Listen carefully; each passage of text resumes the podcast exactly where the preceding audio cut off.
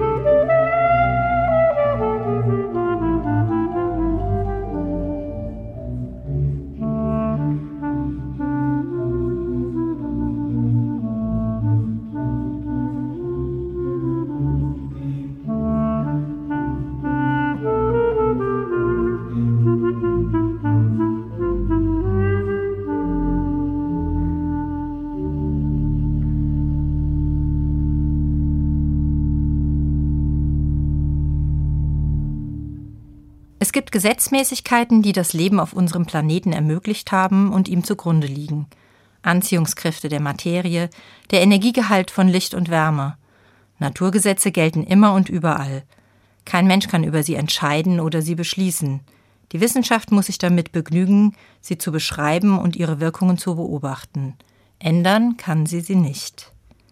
In allen Gesellschaftsformen gibt es Regelwerke, die das friedliche Zusammenleben in einer großen Gemeinschaft erleichtern sollen. Sie gelten ausnahmslos für alle Menschen, die zum Beispiel auf einem Staatsgebiet leben. Wer sie missachtet, stört die Gemeinschaft und wird dafür bestraft. Staatliche Gesetze beruhen in einer Demokratie auf dem Willen des Volkes. Theoretisch befolgen die Bürgerinnen und Bürger diese Gesetze freiwillig, weil sie sie mitbestimmt haben. Nicht für alle Menschen gleichermaßen verbindlich sind Regeln, die sich manche Gruppen selbst geben. So gibt es im Sport zum Beispiel aufwendige schriftliche Regelwerke für jede einzelne Sportart. Wer mit zwei Händen eine Kugel werfen will, kann das gerne immer tun. Nur bei einem Wettkampf im Kugelstoßen wird man so nicht zugelassen. Und auch auf schwerste Regelverstöße im Fußball steht kein Gefängnis, sondern der Ausschluss vom Spiel. Die Regeln machen den Sport aus. Wer mitmachen will, verspricht, sich an die Regeln zu halten und vertraut darauf, dass das auch die Partnerinnen und Partner tun. Wer dazu nicht bereit ist, verhält sich unsportlich und zerstört den Sport. An diesen Spielregeln wird meiner Meinung nach besonders deutlich, dass Regeln dazu da sind, etwas zu ermöglichen. Ohne Regeln kein gemeinsames Spiel. Es gibt auch sehr viele ungeschriebene Regeln, die große Wirkung entfalten. Respekt, Wertschätzung und Höflichkeit können nicht auf dem Rechtsweg eingeklagt werden. Trotzdem bekomme ich die Folgen meines Verhaltens schnell zu spüren, sobald ich gegen sie verstoße. Wenn ich mich meinen Freunden gegenüber respektlos verhalte, werde ich bald alleine dastehen. Ein anderes Beispiel Wer in einem Museum laut singt, braucht eine sehr gefestigte Haltung, um die vielen missbilligenden Blicke auszuhalten, die gestörte Kunstliebhabende auf ihn oder sie werfen werden.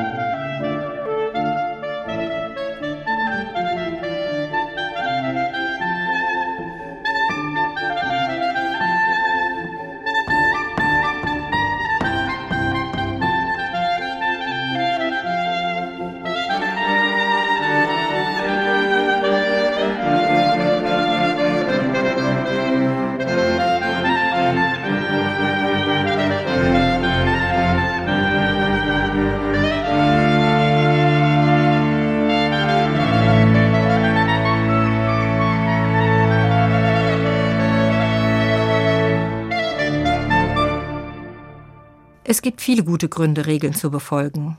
Ein Grund, sich für das Befolgen von Regeln zu entscheiden, ist eine Güterabwägung, eine Abwägung von Kosten und Nutzen. Welche Folgen hat es, welche Strafen riskiere ich bei Fehlverhalten und was bringt mir der Regelverstoß an Genuss oder Vorteilen? Lohnt es sich noch fünf Stundenkilometer draufzulegen, wenn das mich und andere in Gefahr bringt und mich im Ernstfall den Führerschein kostet? Eigentlich finde ich Naturschutz sehr wichtig und das Tierwohl unserer Nutztiere gehört für mich dazu. Trotzdem greife ich an der Fleischtheke auch mal zu, obwohl offensichtlich ist, dass ich gerade keine Bioqualität kaufe. Wie oft kann ich so etwas tun, ohne mich vor mir selbst zu schämen und mich schlecht zu fühlen? Die meisten Menschen sind motiviert, Regeln zu befolgen, wenn sie sie für sinnvoll halten. Auf einem Wanderweg stand ich neulich vor einem Rauchverbotsschild mit angefügten Begründungen von einer halben DIN A4-Seite – oder wenn Menschen gelobt werden für regelkonformes Verhalten, erleichtert das, Regeln durchzusetzen. Danke, dass Sie Rücksicht nehmen und hier auf das Rauchen verzichten. Da fühlt es sich doch gleich viel besser an, nicht zu rauchen. Meine neunjährige Tochter hat mir erzählt, sie ist sehr gerne nett, weil sie schon oft erlebt hat, dass das Gute, was sie tut und sagt, zu ihr zurückkommt. Es lohnt sich oft, sich an solche Regeln zu halten. Regeln, die mir selbst nützen, befolge ich natürlich besonders gerne. Wenn ich zu einer bestimmten Gruppe von Menschen gehören will, halte ich mich gerne und meist ganz von alleine an die Regeln, die in dieser Gruppe gelten. Das gilt für meine Herkunftsfamilie mit ihren vielen ungeschriebenen Regeln und für den Chor, in dem ich singe. Ich will dazugehören. Ich bin stolz, mitsingen zu dürfen und es macht mir Freude. Viele Regeln erleichtern das Zusammenleben. Ich muss nicht jedes Mal neu nachdenken, wie ich jemanden begrüße. Ich weiß in vielen Situationen, wie ich mich verhalten kann und das gibt mir Sicherheit diese Sicherheit entspannt. Eine Art von Regeln war jahrhundertelang selbstverständlich religiöse Vorschriften. In der Bibel finden sich viele Regeln und Gebote. Für viele Gläubige ist das von Gott gesetztes Recht. Die Angst vor Strafen war früher weit verbreitet. Oft war es nicht nur die Angst vor einem strafenden Gott. Weil religiöses und weltliches Recht miteinander verquickt waren, hatten die Menschen auch Angst vor weltlicher Bestrafung. Drohungen waren fast allgegenwärtig. Heute gibt es keine Drohungen und Strafen mehr. Trotzdem halten sich Menschen noch an religiöse Gebote. Sie gehen sonntags in den Gottesdienst oder fasten in der Fastenzeit. Warum eigentlich?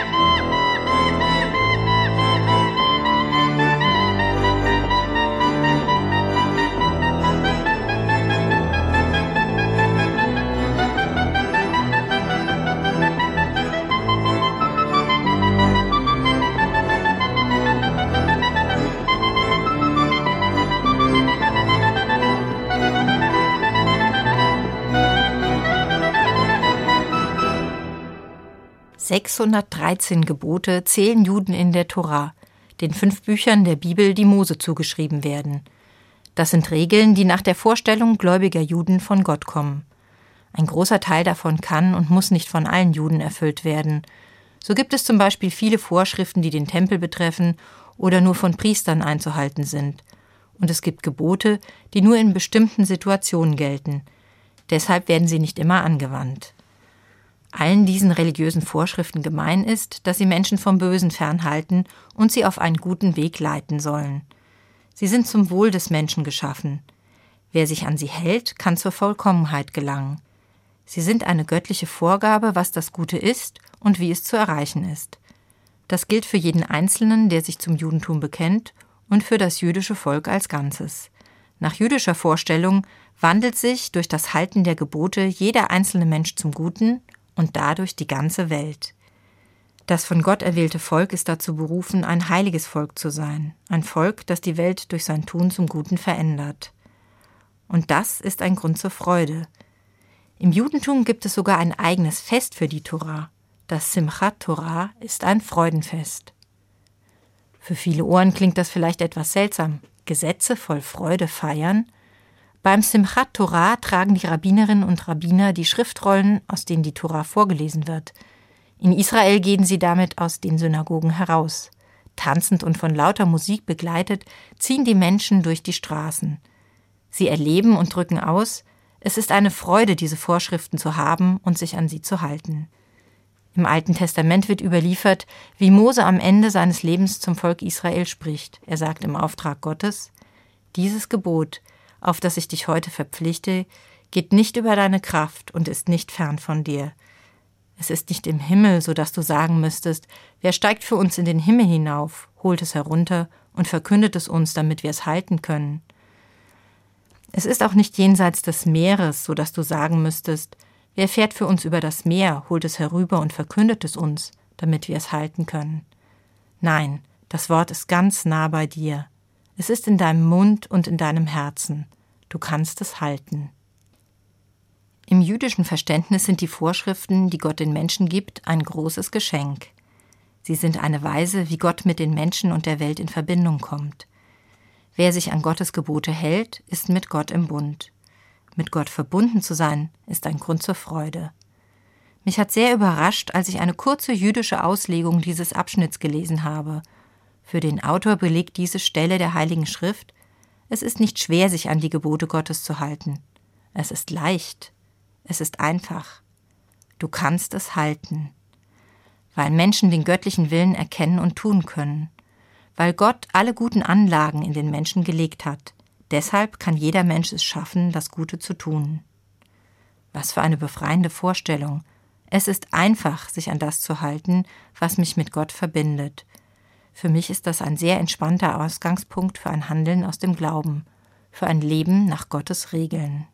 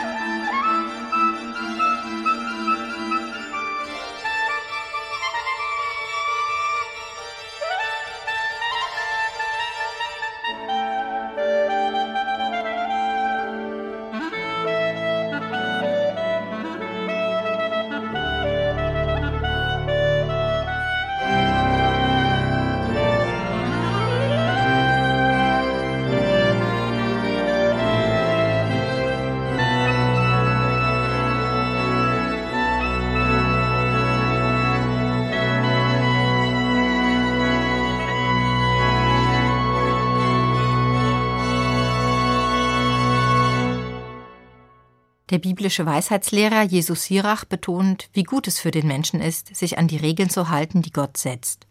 Auch für ihn sind sie der Schlüssel zu Glück und Freude. Gott will ein erfülltes Leben für jeden Menschen und seine Gebote sind der Weg dorthin.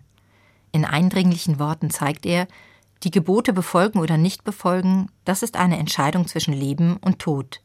Wenn ich die Gebote Gottes befolge, dann entscheide ich mich für das Leben, und diese Entscheidung bestimmt das ganze Handeln, die ganze Wahrnehmung des Menschen. Da heißt es, Gott gab dem Menschen seine Gebote und Vorschriften. Wenn du willst, wirst du die Gebote bewahren.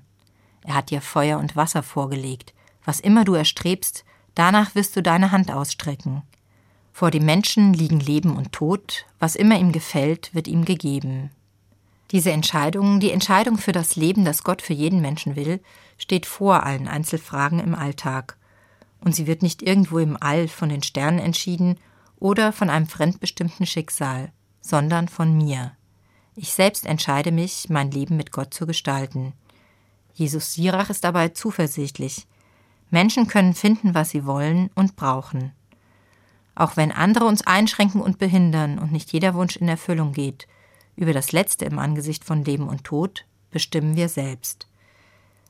Es ist schmerzhaft, wenn ein Mensch enttäuscht ist oder glaubt, er oder sie sei gerade gescheitert, sei es an einer Beziehung oder an einer Aufgabe. Aber auch in diesen schwierigen Situationen ist es meine eigene Entscheidung, wie ich mich gegenüber der Erfahrung verhalte.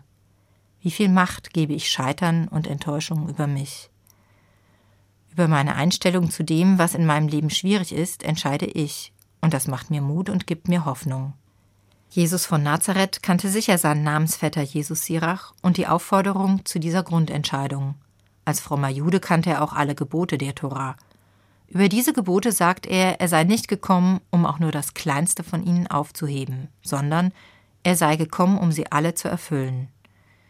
In der Bergpredigt zitiert Jesus aus den zehn Geboten Du sollst nicht morden, du sollst nicht stehlen und nicht begehren, was zu jemand anderem gehört, du sollst nicht lügen. Aber dann macht Jesus klar, dass es ihnen um mehr geht, als den Wortlaut dieser Gesetze zu befolgen. Gott ist als Mensch zu den Menschen gekommen, um ihnen die Liebe vorzuleben, die maßlos ist und sich nach irdischen Maßstäben nicht berechnen lässt. Auf alle Gesetze, die Jesus zitiert, setzt er noch etwas drauf. Nicht nur nicht töten, sondern nicht einmal seinem Mitmenschen zürnen oder ihn beschimpfen. Nicht nur die Ehe nicht brechen, sondern schon Blicke und Gedanken, die andere für die eigene Lust missbrauchen, verletzen die Würde des Menschen. Nicht nur nicht lügen, sondern ohne Hintergedanken Ja, Ja sagen, nicht Ja aber oder Nein, Nein. Ganz klar und einfach. Kein Gesetz könnte dieses Denken fordern und durchsetzen. Für Jesus steht über dem Wortlaut der Gesetze die Idee, Menschen sind mit Gott und untereinander in Liebe verbunden. Diese Liebe ist für ihn der Kern der Torah. Bei seiner Auslegung aller Regeln ist das der Ausgangspunkt. Wenn die Liebe meine Grundhaltung ist, wenn ich die Regeln befolge, dann ermöglicht mir das ein Mehr an Leben. Mit dem Halten göttlicher Gebote verbinde ich oft etwas Schweres. Langes Nachdenken, was gemeint sein könnte, und komplizierte Überlegungen, was ich als nächstes tun soll. Das finde ich oft belastend. Manchmal ist es die Vorstellung, dass etwas nicht gelingt, die Menschen in ihrem Handeln einschränkt. Eine neue, unbeschwertere Einstellung zu derselben Sache kann dagegen helfen, das Angestrebte zu erreichen. Ich habe mir deshalb vorgenommen, die Sache mal ganz anders anzugehen. Ich will gerne zu Gott gehören. Es erfüllt mich und ich habe erlebt, mir tut das gut.